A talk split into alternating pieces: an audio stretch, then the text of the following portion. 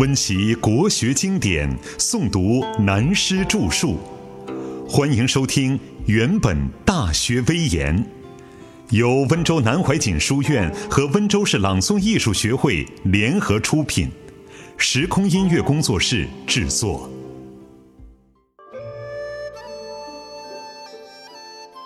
曾子处义利之间的故事。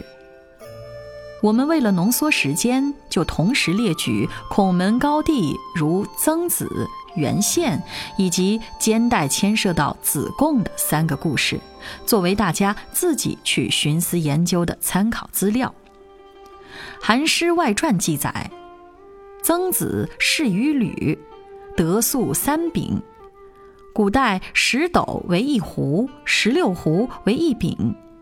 方士之时，曾子重其禄而轻其身。在这个时期，曾子只注重待遇的收入，而轻视自己本身的得失。清末之后，齐颖以相。当他父亲死了以后，齐国欢迎他去做宰相。楚营以令尹，楚国也欢迎他去做宰相。楚称宰相为令尹。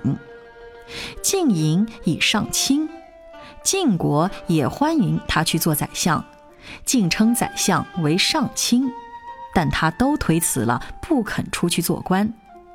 方士之时，曾子重其身而轻其禄，在这个时期，曾子是专心重视他自己本身的学养与出处动机的该和不该，因为已经没有必须孝养父母的负担了。所以他就不重视俸禄的待遇丰薄和官职地位的高低等问题了。怀其宝而迷其国者，不可与与人。如果本身怀有学养的高尚至宝，但却不肯出来挽救自己国家的危乱，那就没有资格谈什么人心人术了。窘其身而约其亲者，不可与与孝。如果故意自命清高而死守穷困，也不顾父母生活困难的痛苦，那还谈得上什么孝道呢？任重道远者不择地而栖。一个人本身挑着重担，前途又很遥远，为了完成责任，就不会挑选什么地点，都可以随地休息，保持精力。家贫亲老者不择官而仕。家里既然贫穷，父母又年老体衰，为了孝养父母，就不需要挑选官位大小，只要收入足够赡养父母，便去做了。故君子乔褐趋时，当务为急。所以说，是真君子的人，穿着旧鞋和破布袄，急急忙忙地向前赶去，只是为了当时实在有迫切的需要。传云。不逢时而事，任事而敦其律，谓之始而不入其谋，平焉故也。所以，《韩诗外传》的作者韩英为他所传的《诗经》做这样的解说：一个人生不逢时，但不得已还是需要出来做官做事。既然担任了职务，就必须尽量尽心做好。可是，只肯听命去达成任务，而不愿参与他的内部计谋，那是为了什么原因呢？因为他只是为了解决一时的贫困，而不是他要完成学养思想的真正目的呀。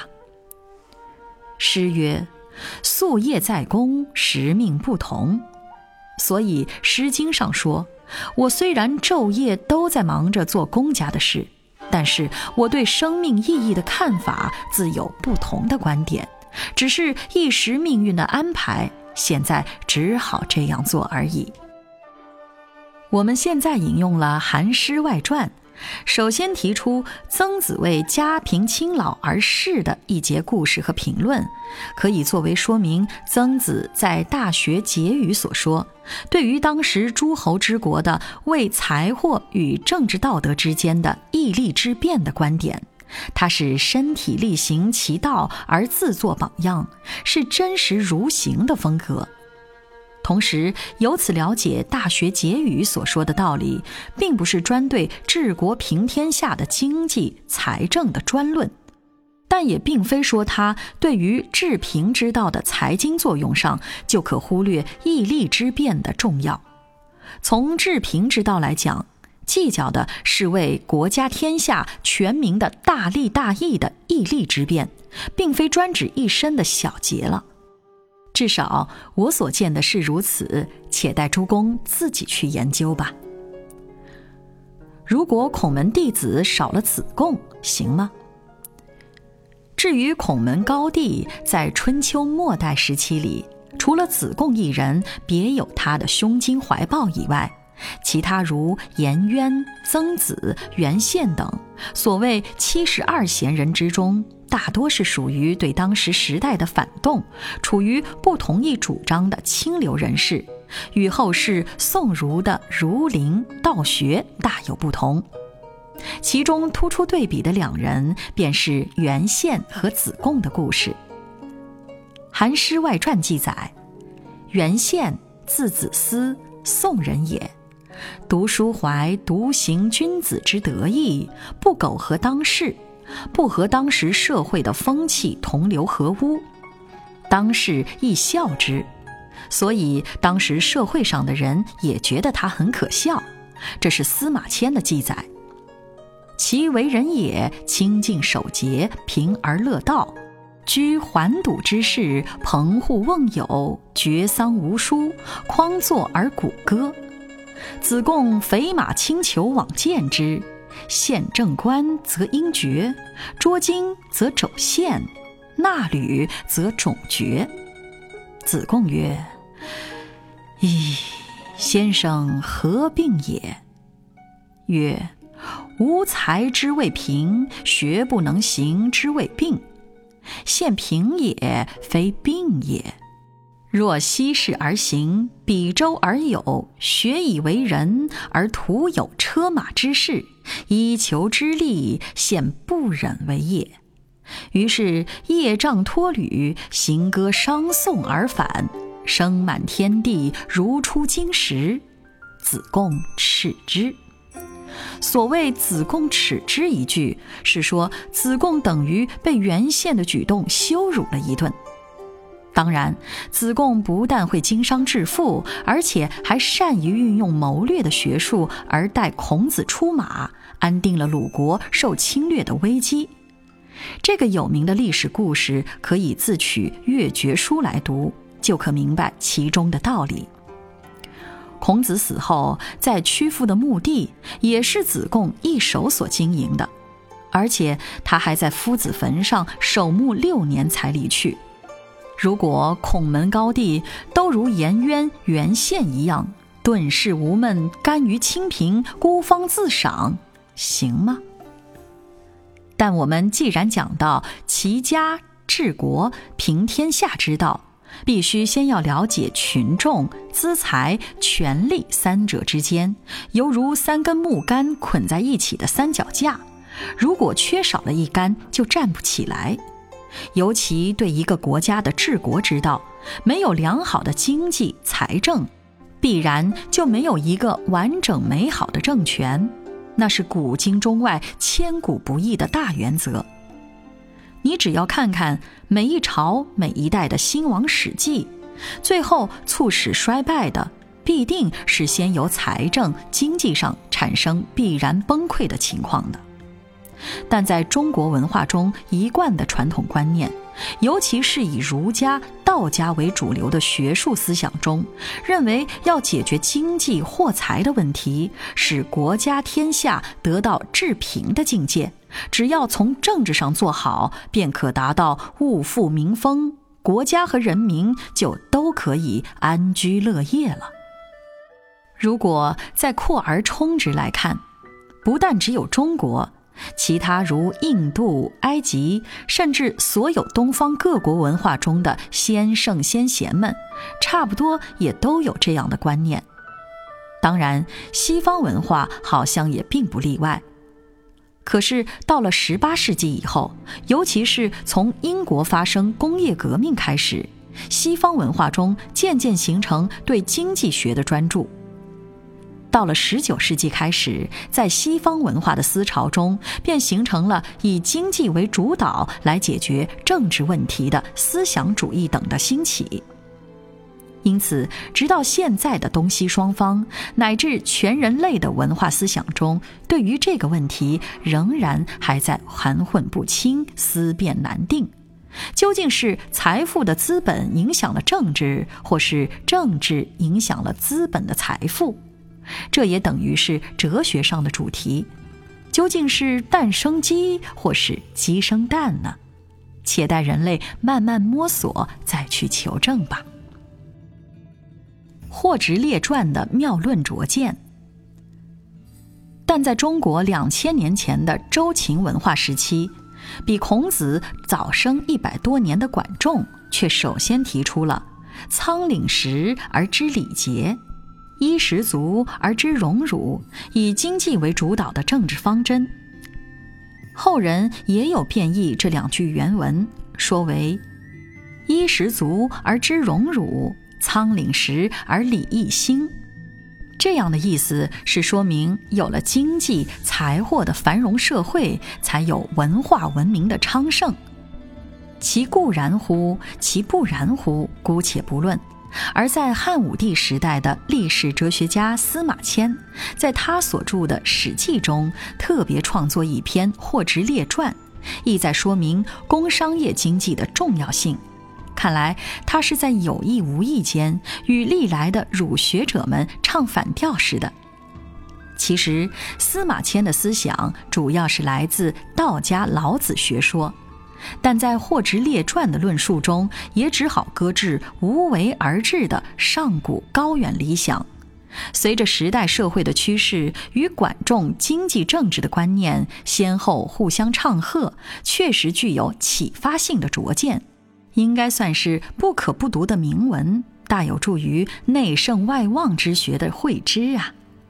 现在我们摘引它原文开始的三段重点，作为研究的参考。一，《太史公》曰：“夫神农以前，无不知矣。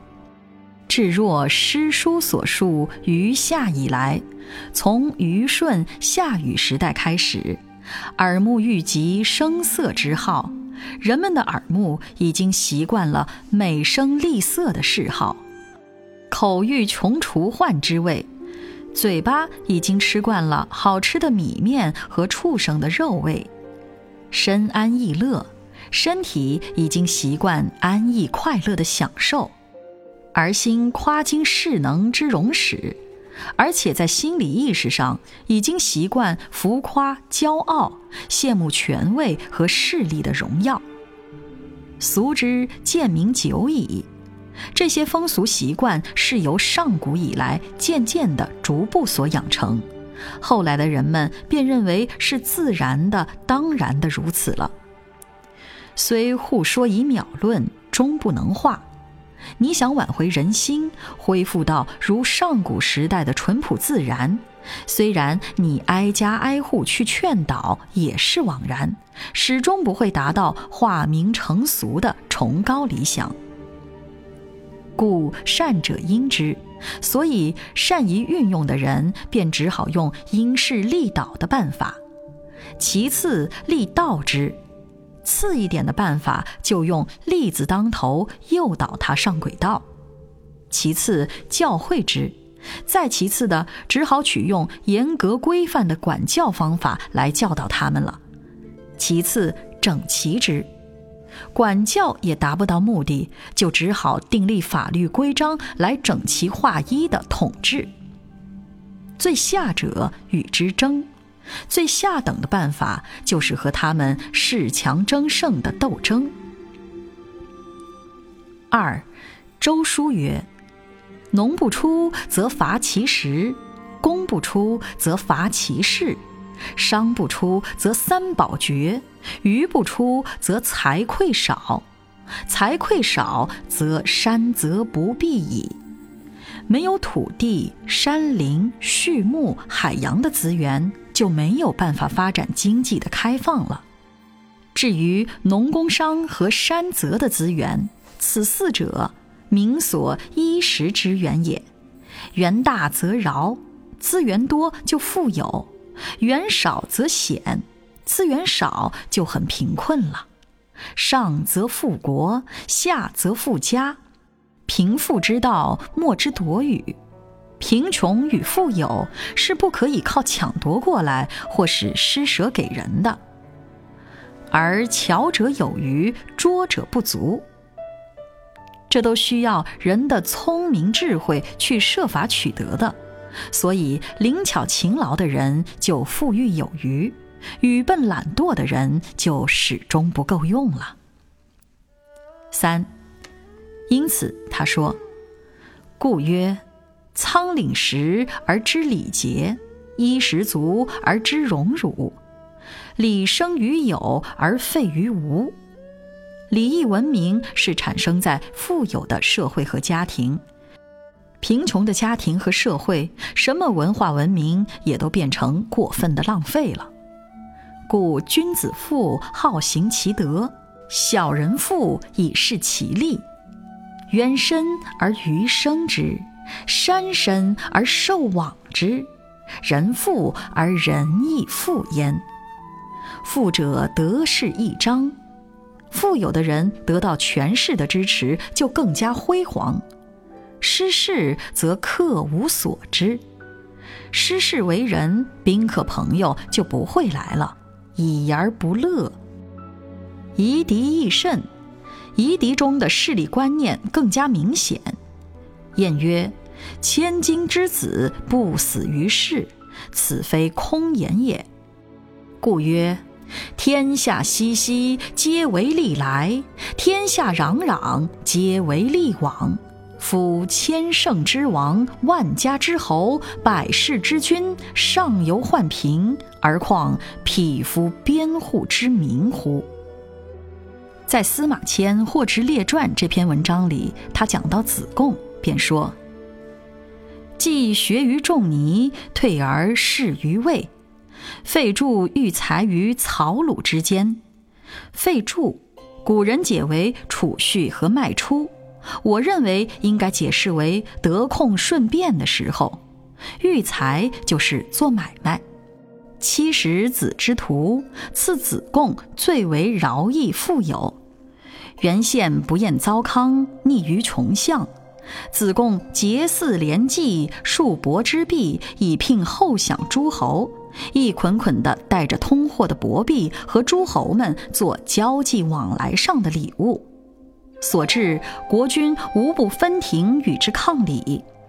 他到哪一国，哪一国的君王们都要待他犹如国宾一样的对等礼遇。夫使孔子名不扬于天下者，子贡先后之也。此所谓得势而益彰者乎？司马迁写这篇《货殖列传》的文章，夹叙夹议，妙论拙见很多，大有深意存焉。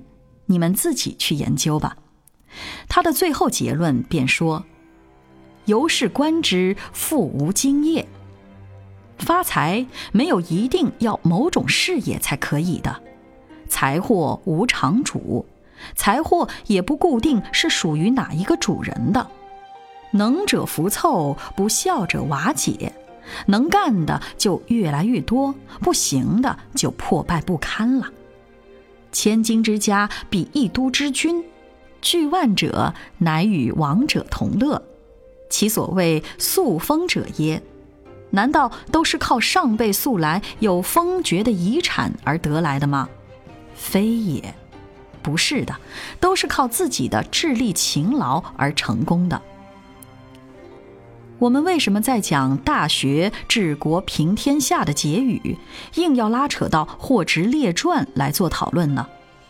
因为我读历史，每每发现古人被《大学》最后结语：“长国家而务财用者，必自小人矣。彼为善之。小人之始为国家，灾害并至，虽有善者，亦无如之何矣。”此谓“国不以利为利，以义为利也”的一段话镇住了，并未好学深思它的真意所在，因此不惜眉毛拖地，特别点出其中关键所在，既可还了曾子著《大学》的本来面目，又免得后儒们盲目追随两宋以来的理学儒家们所误解的蛊惑。讲到这里，同时我又想起雪窦禅师的一首《偈子说》。一兔横身当古路，苍鹰瞥见便生情。